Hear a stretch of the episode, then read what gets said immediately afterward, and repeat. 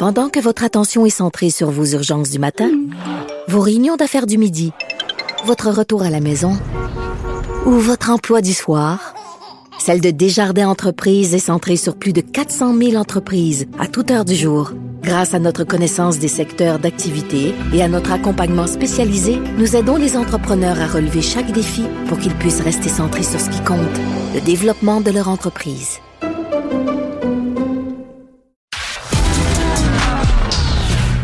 Culture aux affaires publiques. Vous écoutez Sophie Durocher. Cube Radio connaît tous le principe de l'aide médicale à mourir, mais ce qui se discute ces jours-ci, c'est l'aide médicale à mourir sur demande préalable, c'est-à-dire qu'en prévision d'un moment où vous allez euh, être, euh, vous ne serez pas en état de prendre une décision, ben vous décidez à l'avance, donc de façon préalable, de recourir à l'aide médicale à mourir. Ça provoque évidemment beaucoup de discussions, beaucoup de réactions.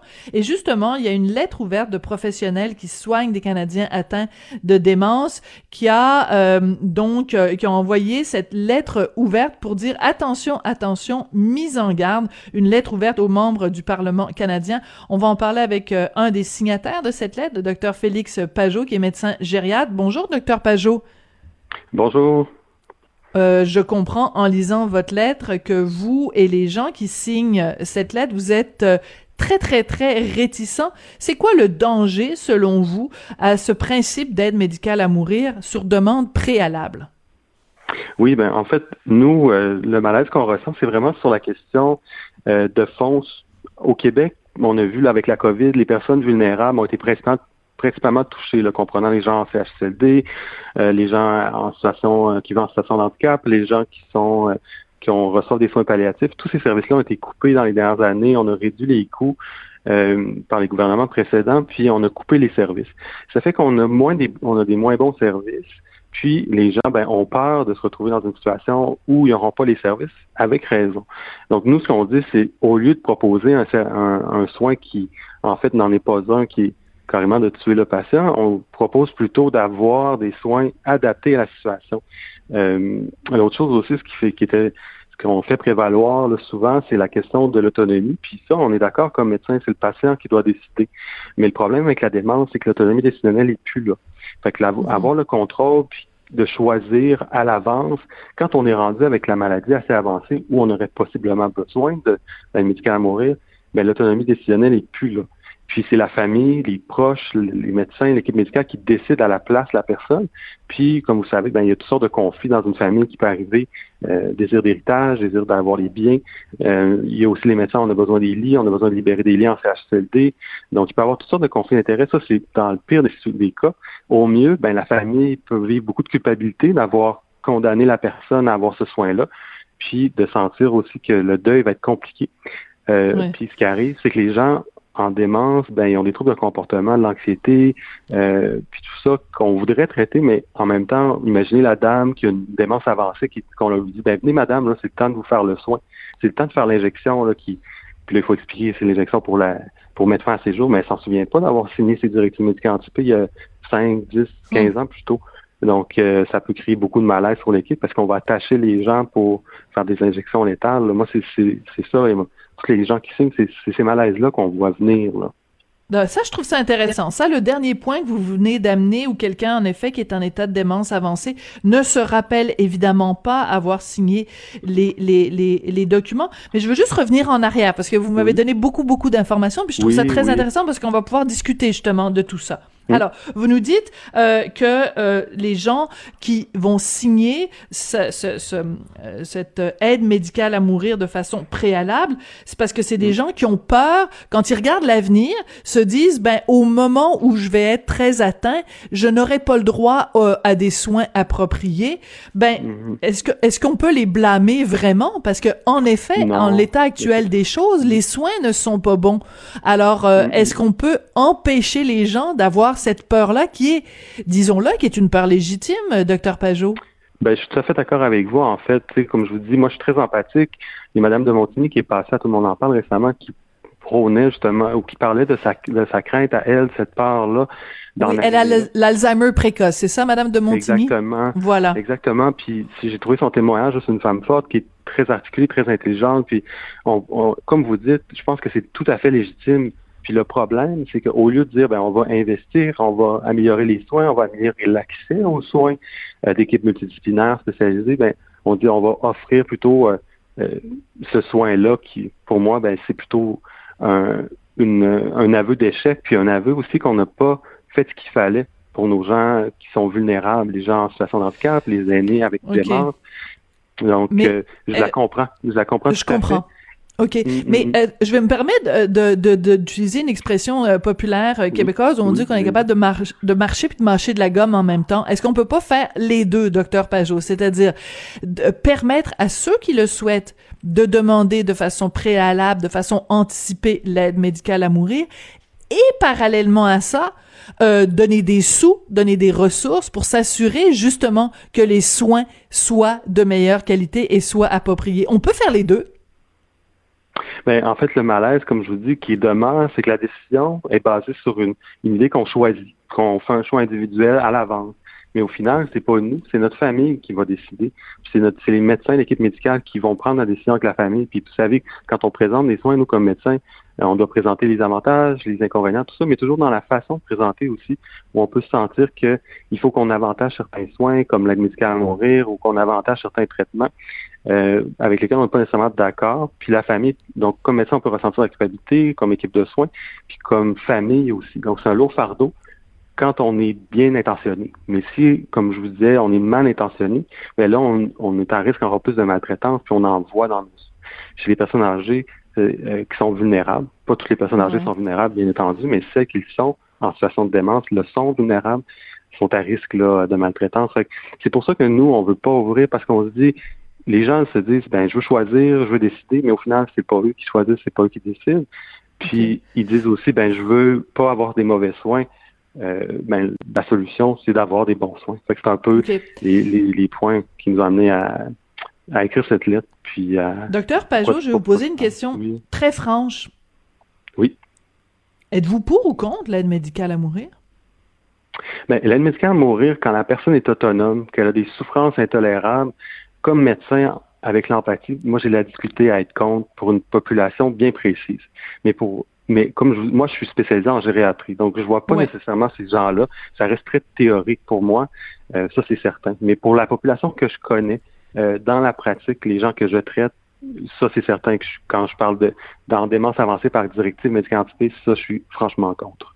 D'accord. Donc ça ne vous ça ne vous est jamais arrivé jusqu'ici que vous ayez à donner à quelqu'un l'aide médicale à mourir? Ça s'est jamais présenté à vous? Non, ben c'est ça. J'ai vu des gens à l'hôpital qui ont été évalués par des équipes qui ont reçu le soin. Je fais de la recherche aussi en éthique, en gériatrie, puis j'ai déjà interviewé des, patients qui ont demandé l'aide médicale à mourir, euh, puis qui étaient autonomes. Donc, c'est sûr que dans les moments où ils sont très souffrants, mais c'est sûr qu'il y avait aussi beaucoup l'élément, comme je vous disais, de, de se sentir un fardeau, d'être... Euh, il y a beaucoup de souffrance sociale au, au Québec, par rapport au fait d'être un fardeau. On veut être indépendant, on veut être autonome, mais souvent avec la maladie, puis on réalise qu'on l'est pas tant que ça.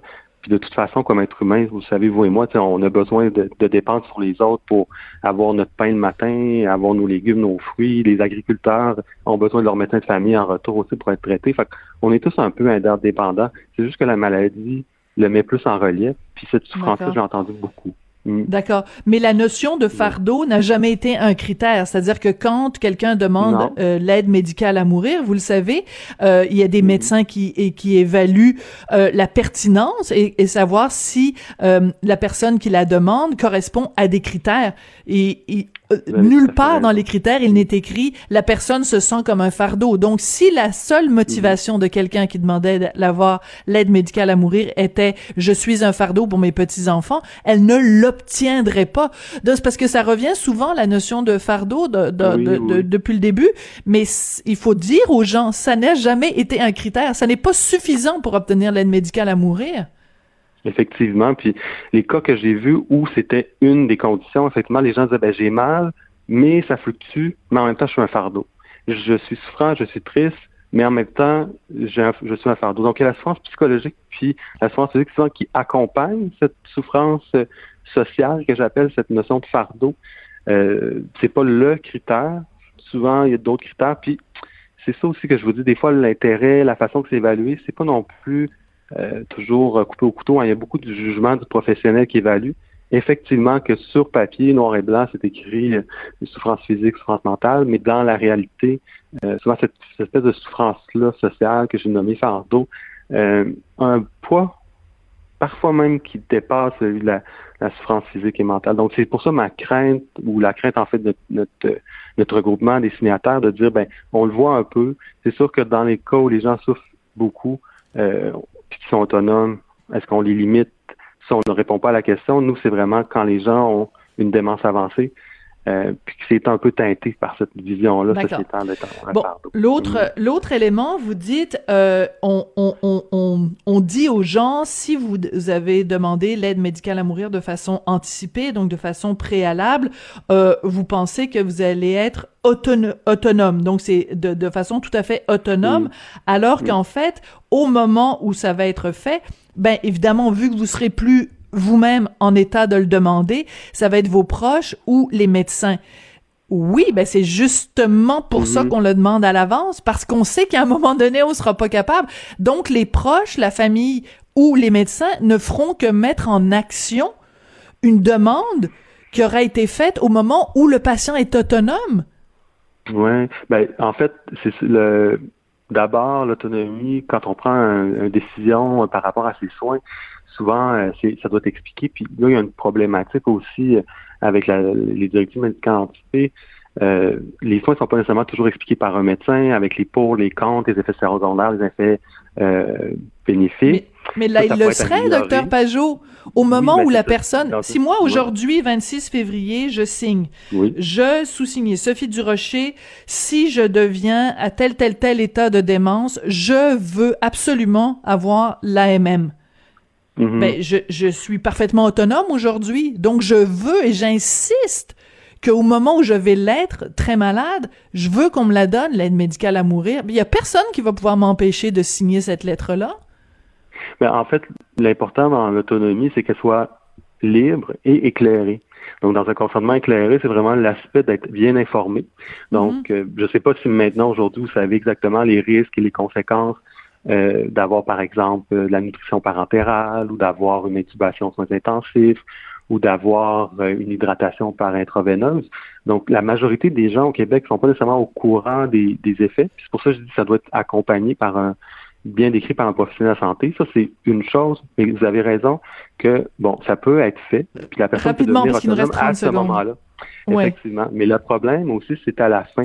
C'est quand la personne est en démence avancée, puis qu'elle a dit je voulais ça, mais quand est-ce qu'on coupe puis on dit maintenant, là, c'est vraiment le, temps où vous avez atteint les critères? Parce que ce que j'entendais beaucoup, c'est d'être en perte d'autonomie fonctionnelle, d'avoir une incontinence, d'avoir un problème au niveau euh, de sa vie slavée. Mais les personnes qui sont rendues à ce, à ce moment-là sont peut-être pas souffrantes, sont peut-être bien dans la dans la maladie avec les troubles cognitifs. Il y a beaucoup de personnes qui, ont, qui ont ce qu'on appelle une démence heureuse, donc sont bien. Est-ce qu'on fait un soin euh, par une autonomie antérieure qui a été demandée, puis qu'ensuite la, la, famille juge à ce moment-là, ah oui, c'est ça que ça voulait dire aussi de la famille. Donc c'est un jugement posé par la famille, le, médecin, plutôt que vraiment l'autonomie. D'accord, mais c'est des questions absolument importantes, puis c'est important de les soulever. Docteur Félix Pajot, donc vous êtes médecin gériatre et vous avez signé cette lettre ouverte concernant l'aide médicale euh, euh, avancée de façon préalable. Merci beaucoup. Merci à vous, merci pour l'entrevue. Au revoir. Merci. Ben, c'est comme ça que ça se termine très, très rapidement. On se retrouve lundi. Thank you